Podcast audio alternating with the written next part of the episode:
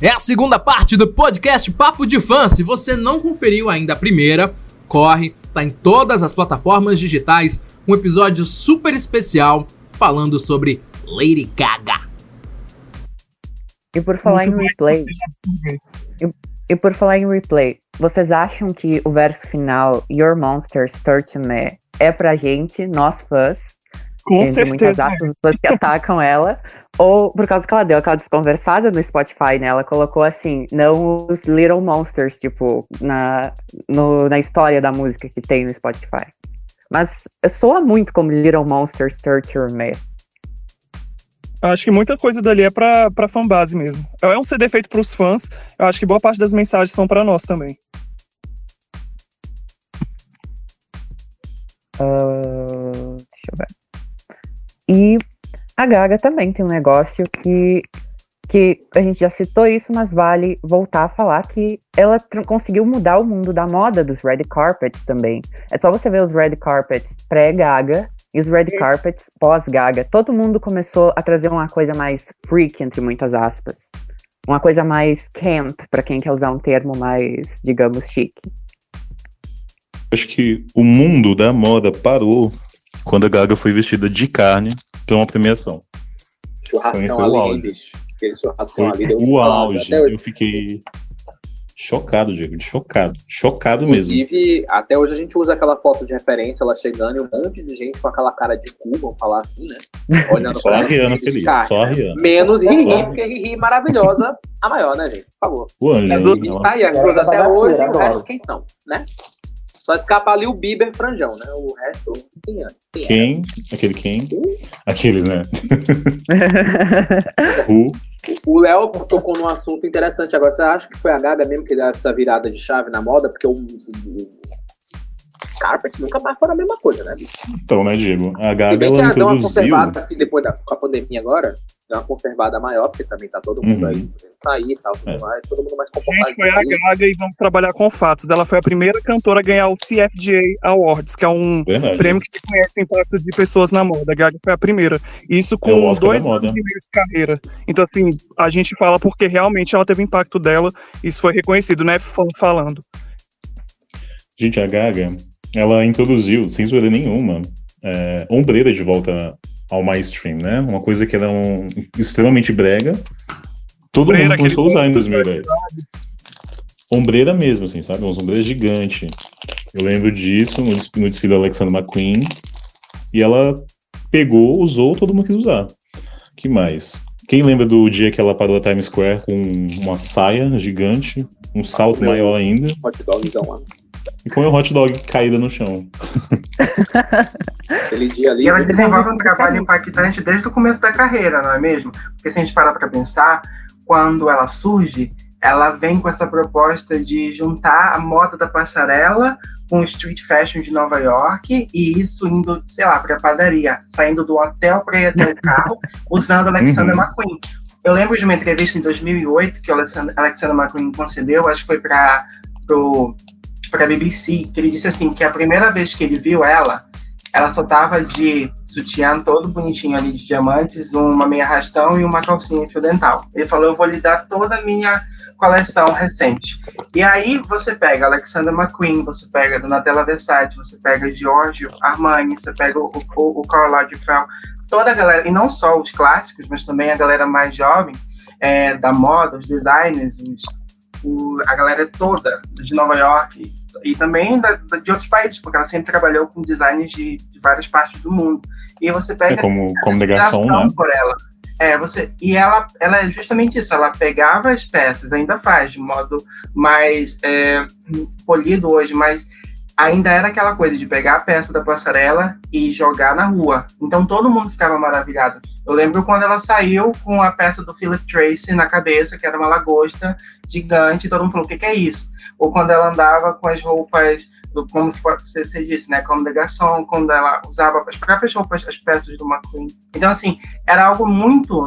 É, para o mainstream era uma novidade, porque a gente não tinha nenhuma referência de algum artista daquele, daquele naipe de repercussão na, nas ruas com aquele tipo de look. Tanto é que a gente pode perceber uma mudança de todo mundo. Você pega não só na questão da própria música, mas na moda em si. É, tanto é que ela começou a se tornar uma referência, porque ela era queridinha dos designers, porque ela justamente abraçava os conceitos que eram é, colocados por eles, então ela não tinha medo de trabalhar com o que era apresentado. Então, ah, quer vestir uma peça de dois metros, uma peça de cabeça de dois metros, pode ir. Quer vestir uma roupa transparente com um tecido que ninguém está usando, pode ir. Então ela confiava muito neles e eles confiavam muito nela. E isso é algo que perpassa até hoje, porque ela virou mesmo um ícone da moda. Tanto é como o Igor bem disse, ela foi a primeira a vencer o prêmio que é considerado o Oscar da moda, que é o, o CFDA. E não só isso, a gente pega também as referências que ela utiliza, é, muito do, da, da, da cena industrial dos anos 90 também, dos anos 80. Então ela mistura o que a gente chama de street fashion, né? A moda de rua com essa coisa mais punk, essa coisa mais glam rock e coloca também a, a galera mais experimental, trabalha com designs muito mais elaborados. E se ela quiser ir com um tom mais clássico, tipo bem menininha, bem, bem garotinha no Oscar, ela vai e funciona.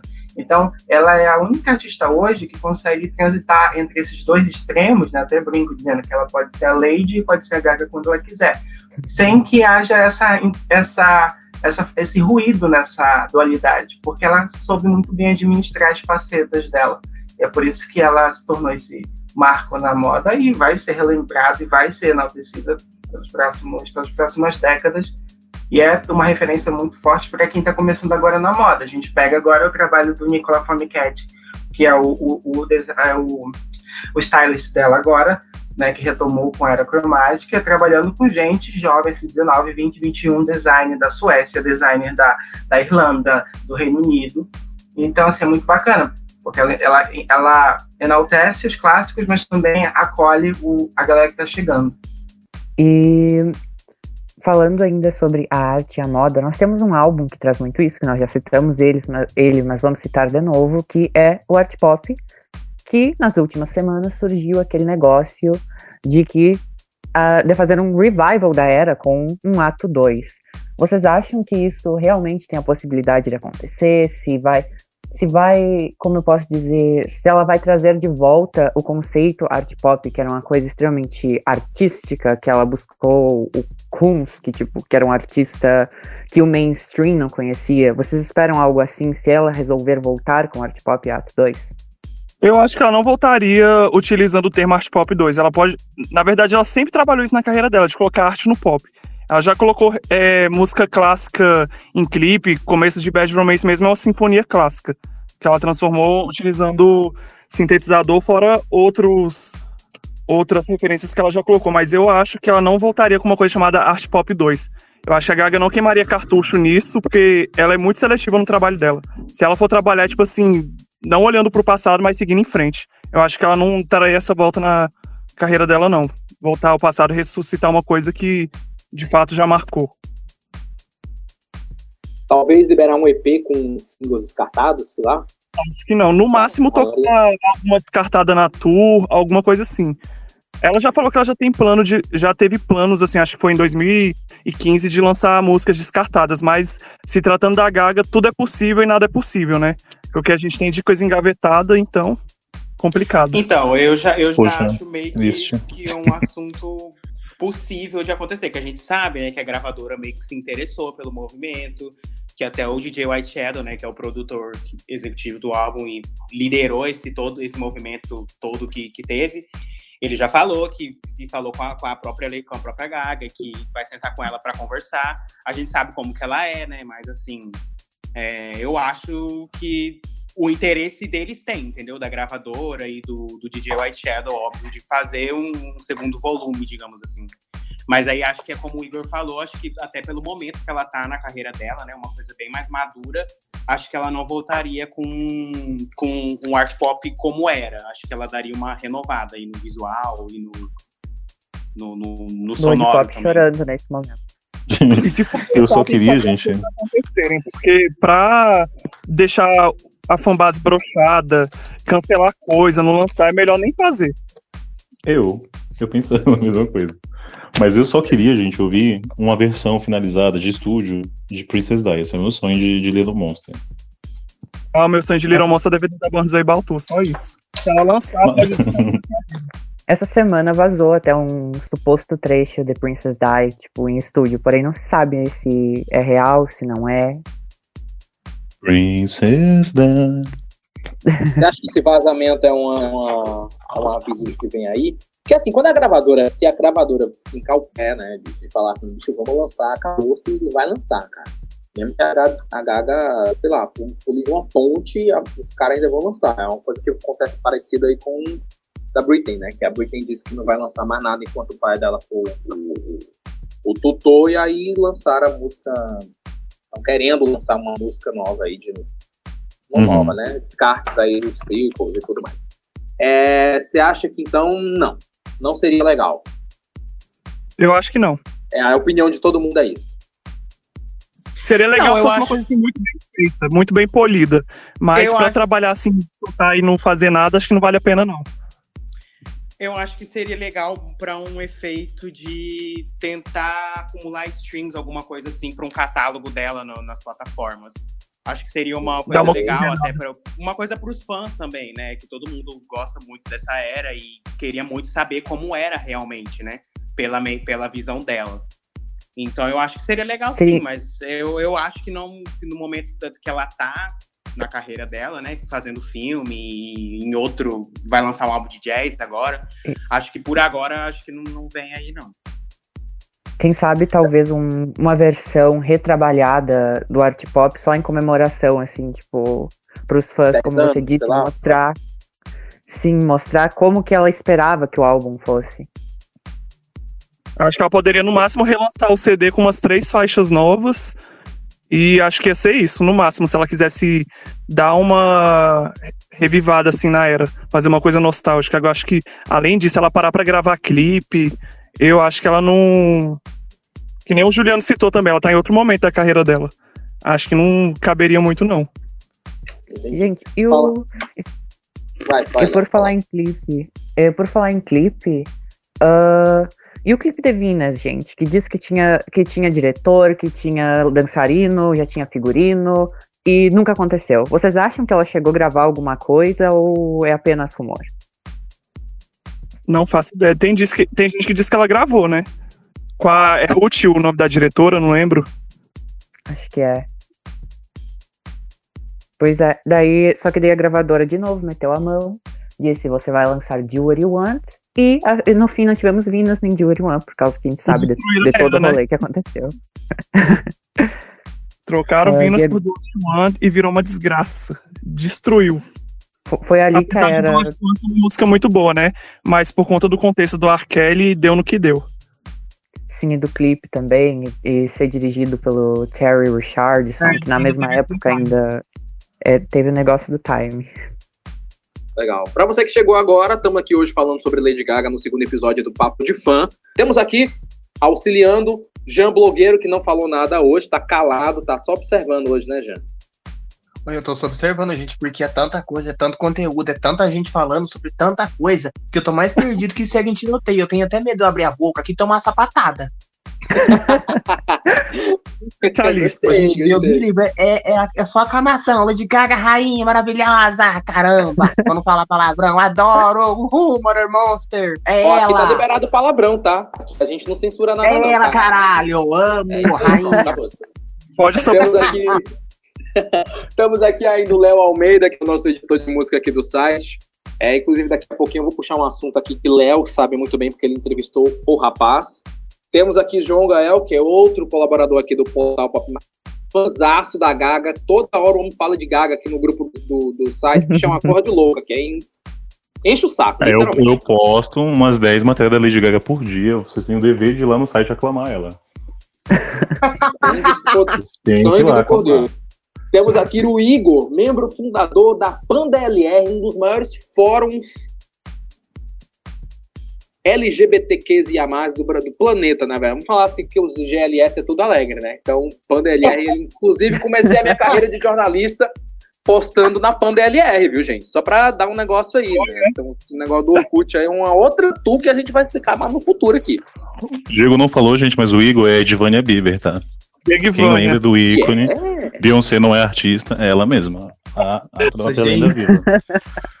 Temos aqui o Juliano, que é o pica grossa, porque ficou, marcou esse apelido aqui, tá? É o pica grossa do Lady Gaga Source, que é um dos maiores fã-clubes da Gaga a nível na América Latina, e do Lady Gaga Now. E temos o André também, que é do Gaga Source. Então nós temos aqui só a nata da Gaga aqui, nesse negócio aqui, bicho. Falamos até agora de é, impacto da Gaga no cenário musical, cultural, na moda, em todo lugar, porque a mulher impactou geral, né? É, falamos também da injusti do injustiçado art pop. Falamos aí da era em que ela revolucionou com seus looks, é, vamos chamar assim, loucos, nas, nas, enfim, nas premiações e por onde a mulher passava, né? E agora vamos falar sobre um assunto que, inclusive, nós entrevistamos ele e ele foi muito simpático, tá? Falando sobre os remix da Gaga pelo Bruno Martins. Vocês gostaram dos remixes, gente? É bom vocês começarem aqui a falar, porque eu acho que vem mais aí. A hora de dizer se gostou ou não gostou é agora. Eu, particularmente, eu adorei. Eu sempre gostei do Bruno Martini, né? Ele sempre, eu acho que ele produz muito bem as músicas. Tanto que o, esse álbum dele, que ele lançou agora recentemente, eu amo demais. Acho super bem produzido mesmo. E, é, mas eu gostei tem muita gente. Adorei. Eu também gostei. Inclusive, tem muita gente que diz que a Gaga não gosta do Brasil por causa da, negócio lá do Rock Rio, né? Mas eu acho que não tem nada a ver, não, hein, gente? Porque, deixa eu falar, quem viu a entrevista, inclusive tá no nosso canal no YouTube, youtube.com.br Pop Mais, que foi o Léo que fez, ele contou que foi a própria Gaga que entrou em contato com ele para fazer o convite, hein? Por e-mail ele disse que ficou com a boca aberta, ficou estático, ficou paralisado, que não acreditou, mas a Gaga tá de olho nos caras aqui. Inclusive, tá rolando um boato aí de que Pablo Vittar vai estar num remix de alguma música da Gaga. Isso é verdade, meninos? Vocês que estão por aí podiam me atualizar dessa parada aí. God Pop, ele respondeu um fã com um emoji quando foi perguntado sobre a Pablo, né? Porque já tinha rolado essa, esses rumores do Chromatica Remix e o pessoal sugeriu a Pablo. Aí ele respondeu quando perguntaram, e tá esse, esse frenesi todo do pessoal tá na expectativa. Mas você acha que vem ou não vem? De fato, vai ser lançado um álbum de remix. Na verdade, ia ser lançado ano passado, como um projeto que ia acompanhar e fundamentar a era cromática, só que acabou que né, a pandemia veio e praticamente jogou tudo no ralo por conta de todas as ações promocionais que foram interrompidas, né? O que na, verdade nem chegaram a acontecer.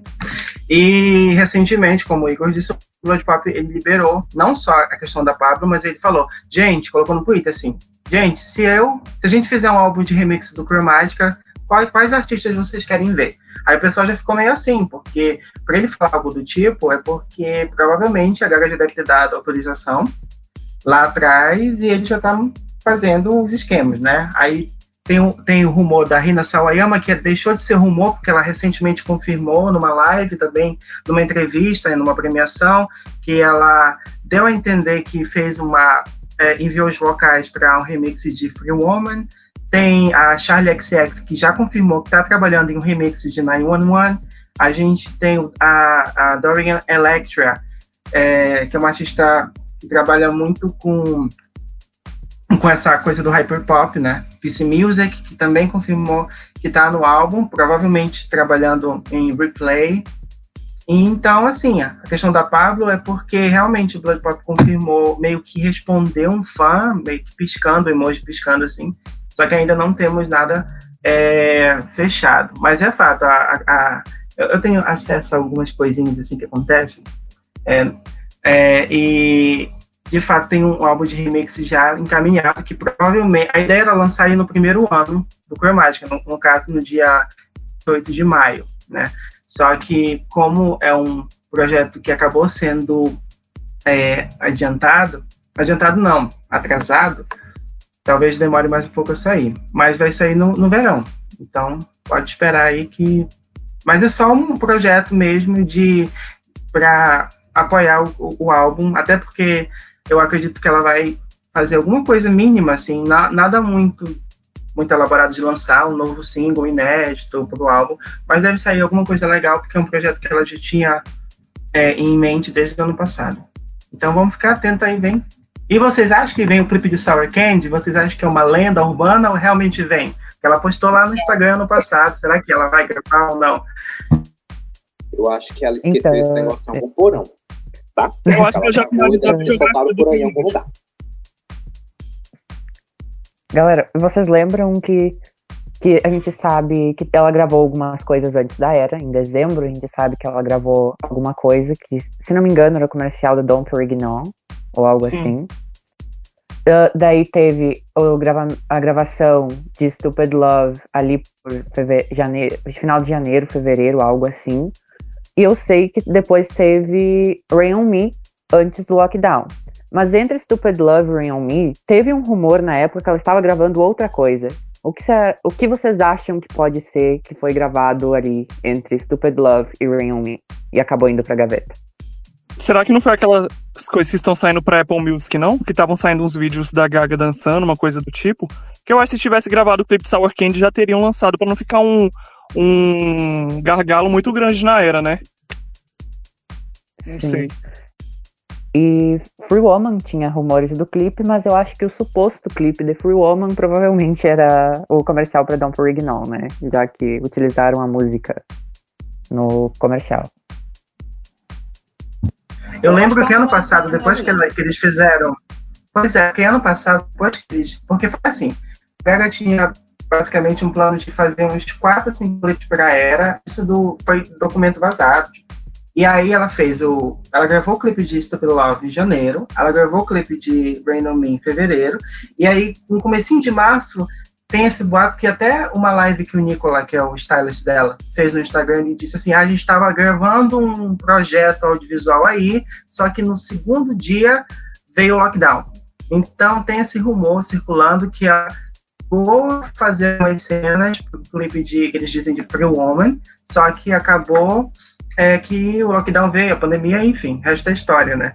E faz sentido, porque se a gente para para pensar na própria divulgação da semana do álbum, Free Woman estava em playlist, Free Woman tinha toda essa exposição junto com o Mr. Love, então é, faz sentido. Faz sentido até convidar a, a Rina, que é o nome mais é, hypado agora da, da cena alternativa, para, quem sabe, terminar esse projeto ou não lançar nada, porque a Gaga é muito assim, né? Ela passa um tempo, e depois ela muda, já vai estar na era do cinema, daqui a pouco já terminou de fazer filme, então tá vindo aí novos projetos, possivelmente uma música para o segundo filme do Top Gun, provavelmente vem um álbum de jazz com Tony Bennett esse ano, então a gente nunca sabe, porque ela fica muito amontoada de projeto e ela acaba deixando um aqui e, e, e foca no outro, enfim, então é só especulação mesmo. Uma coisa Eu acho que a do, do, do, último álbum dela não lança mais nada.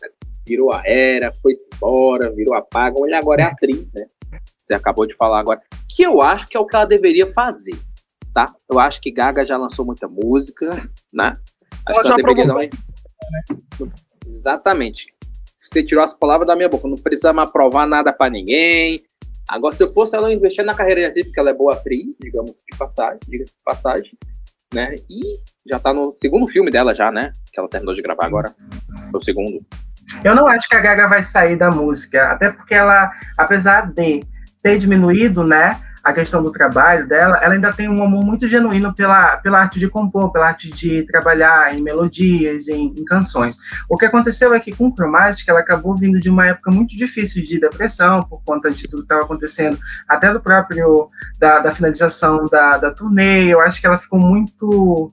Ela não, nunca chegou a, explicitar o motivo. Ela disse que foi por conta que o pai dela fez o Joanne para curar o pai, só que ele acabou não ficando tão bem assim, porque ela achou que ela ia resolver o problema de um, da, da morte da tia tem mais de 40 anos, só que ela não deixa muito. O que ela deixou explícito foi: eu estava muito mal, não queria nem levantar da cama, estava muito triste, e eu comecei a fazer essa, essas músicas com blood pop e vi que saiu uma coisa muito legal, uma coisa muito muito para cima e nasceu o Chromatic, né?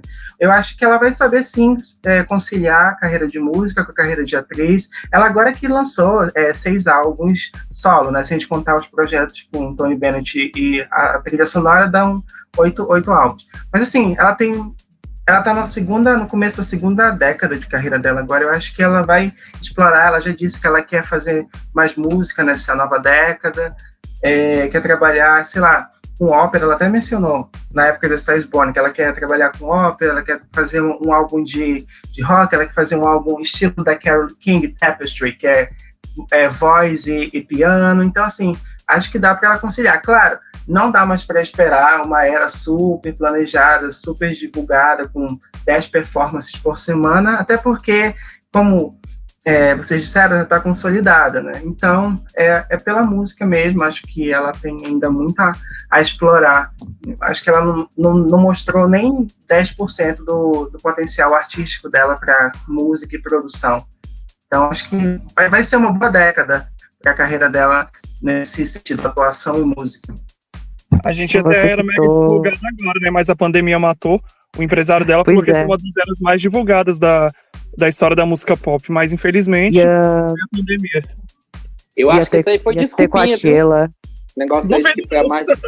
Eu acho que foi desculpinha para dizer assim, olha, não fiz nada, mas vou botar a culpa no corona. Acho que foi isso aí que Porque dava pra ter feito performance virtual e, tipo assim, não fez. Pois é. Fortnite, tipo assim, recusou muita coisa. Podia ter gravado performance, sei lá, mas de fato não quis, né? Porque se quiser, Dua Lipa a posição...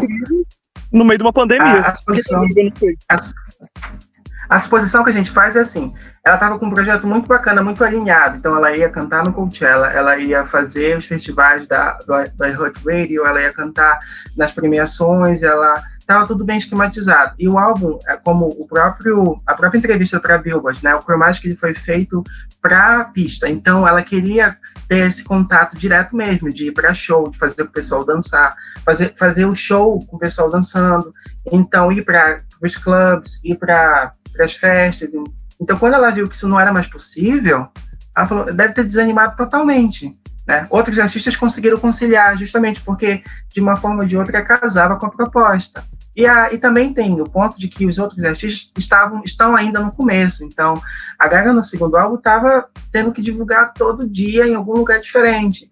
Agora a gente pega essa galera mais consolidada, então não só ela, mas você pega a Taylor, você pega a Ariana, que lançou um Positions, lançou dois clipes e não tem uma performance. E ela lançou agora, recentemente. A pandemia já estava meio que dando uma acalmada nos Estados Unidos. Então, assim, eu não acho que foi motivo de desculpa. Realmente, ela ficou muito afetada pelo problema da, da, da, pandemia. Tanto é que ela se tornou basicamente a maior ativista nesse sentido. Ela parou toda a divulgação para fazer levantar mais de 230 milhões de dólares para com a OMS para o evento lá do Together and Home, que fez a maior live lá entrou para o Guinness Book, né, inclusive, da maior live para arrecadação de dinheiro de fundos para uma causa humanitária. Ela se dedicou completamente ao movimento Black Lives Matter como uma aliada, foi muito elogiada, recebeu o prêmio honorário do Instituto do Martin Luther King como uma ativista, uma aliada, muito importante. Então, assim, ela pegou, ela vem, ela é muito isso. Essa é, é, a parte mais genuína dela. Ela é muito comprometida com as pautas e ela não faz isso pela mídia.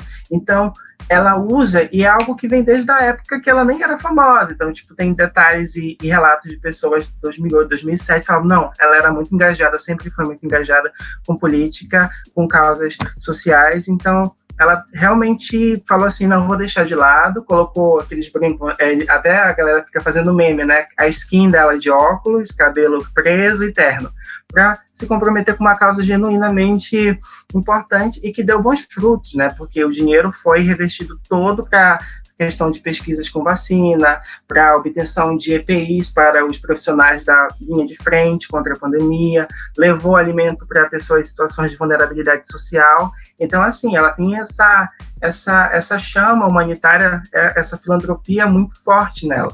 E aí, então, acredito que no próximo, no próximo evento, no próximo projeto musical, não sei se vai ser no LD Seven, no próximo álbum, eu acho que ela vai trabalhar melhor se tiver oportunidade com o que ela queria mesmo, que é porque o amor dela mesmo é cantar para as pessoas. Tanto é que quando você pega a performance no VMA, que é toda básica, é toda digital, né, porque não tem público, a, a, gente percebe que ela não tá, ela tá animada, mas não tá tão assim imersa porque não tem um público, como ela mesma diz, ela vive pelo aplauso. Então ela gosta do calor humano, ela gosta da, da pista e o Chromatica foi um álbum feito para isso. Então quando não tem esses elementos que são primordiais para para o desenvolvimento de uma era, ela deve, deve ter ficado literalmente devastada, né? E então... nessa parte da filantropia, algo muito interessante que ela fazia é que ela não se chamava de Lady Gaga. Ela, tipo, toda a mensagem que ela mandou, ou a maioria delas, ela se chamava de Stephanie. Era como se ela tivesse tirado a camada artista dela tipo, e ser colocado como humana na, na posição. Isso foi uma coisa que me marcou muito durante a era Covid e a era Joe Biden. É isso, galera. Estamos chegando aqui ao final do nosso podcast sobre Lady Gaga. Esse papo de fã aqui com a galera do Lady Gaga Source e também do Lady Gaga Now. É, falamos hoje aqui sobre Lady Gaga, abordamos vários assuntos aqui sobre a maior de sua geração, né? Que é a Gaguinha. Temos Falou. aqui. Oi? Falou tudo. A maior de sua geração, sempre disse isso aqui. Então falamos sobre o impacto da Gaga na moda, impacto cultural, impacto musical, impacto em todo lugar, porque a mulher foi um verdadeiro impacto de meteoro, foi Gaguinha, né, na última década. Falamos sobre o injustiçado art pop, falamos sobre o Art Pop 2 se vem ou não vem, falamos sobre Pablo Vittar e Lady Gaga, que você que está chegando agora vai ter que assistir de novo o podcast para saber o que, que é. Quero agradecer aqui a presença dos meninos, principalmente ao Igor, ADM da PAN, ADM não, né, gente? Membro fundador. o cara fez história na, na internet aí. Obrigado pela sua participação, Igor. É, que a gente, um pouquinho. Eu que agradeço o convite. Obrigado. É, o Juliano, do Gaga Source e do Now. E André, também do Gaga Source. Muito, muito feliz pelo convite, foi um papo muito legal. E quem sabe a gente volta para falar mais sobre ela. É uma carreira muito, muito multifacetada, então não tem como, numa Obrigado. conversa de uma hora. Gente, valeu. Spotify.com.br portal, portal Pop Mais em qualquer plataforma, tá, gente? YouTube, onde você quiser, caralho, a quatro aí. Tá, então é isso, gente. Obrigado. Obrigado os meninos aqui do site, Leonardo, João Gael, que teve que dar uma saída aqui para dar uma mijada, mas volta já. Pelo Léo, pelo Jean Blogueiro, que hoje ficou caladinho. Ai, voltou. O Jean Blogueiro, que ficou caladinho aqui, só anotando aqui as dicas, né, Jean? Não, eu tô aqui, tô só escutando. Meu Deus do céu, se eu abrir a boca e falar alguma coisa errada aqui, meu Deus, capaz de, do, do povo pegar um pedaço de carne do vestido da mulher e dar na minha cara. não se preocupa que a gente não vai no teu emprego. Na próxima semana vamos falar sobre a princesinha do pop, Britney Spears. Teremos Eu ia falar que era a Ariana Grande. Não, a Ariana Grande não é princesinha de nada ainda, bicho. Ela pode ser vir ser, mas hoje ela não é. Ela pode ser, sei lá, uma prima da princesa, grande, né? Pode ser uma coisa assim. Né? Então vamos falar sobre a princesa do pop, Britney Spears, sobre os documentários que tem é, saído aí a respeito da sua curatela. Teremos aqui neste programa Diego Ferreira, um dos fundadores do portal Pop Mais e fã da, da Menina, é uma coisa que o Britney rola no sangue do homem. Teremos aqui Leonardo, nosso editor de música. Teremos também a participação de um fã-clube da Britney, que eu não posso revelar o nome ainda, mas que vocês vão amar, porque ele não é só do Brasil. Obrigado, pessoal. Boa beijo, noite, beijo, bom fim de semana ótimo. e se cuidem.